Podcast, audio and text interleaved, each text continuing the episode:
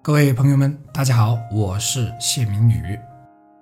好多人呢都一味的在追逐外物的获得的过程中，而没有停歇过。他们从未停下来思考自己适合做什么，而是看到有什么都尝试着做。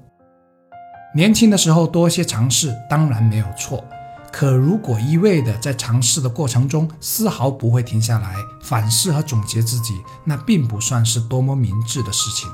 因为这是被动的，一些人没有内在提升这一概念，也因为缺乏对自己内在的了解，所以并不知道自己在一生里真正想要的是什么，也不可能知道自己的人生使命在哪里，甚至不知道它是什么东西。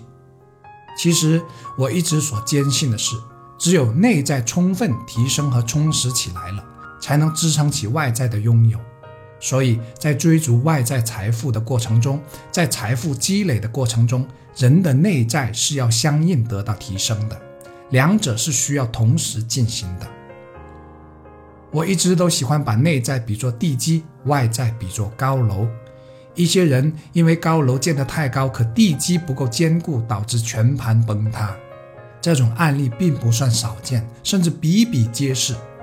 有些人真的很有钱。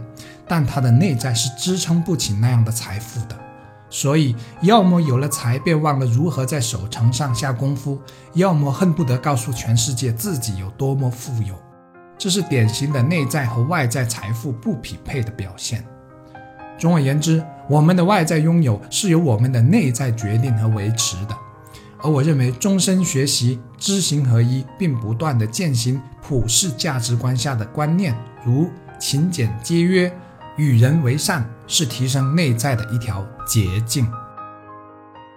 我是谢明宇，外在和内在的平衡才是健康的人生。祝大家都能拥有健康的人生和未来，加油！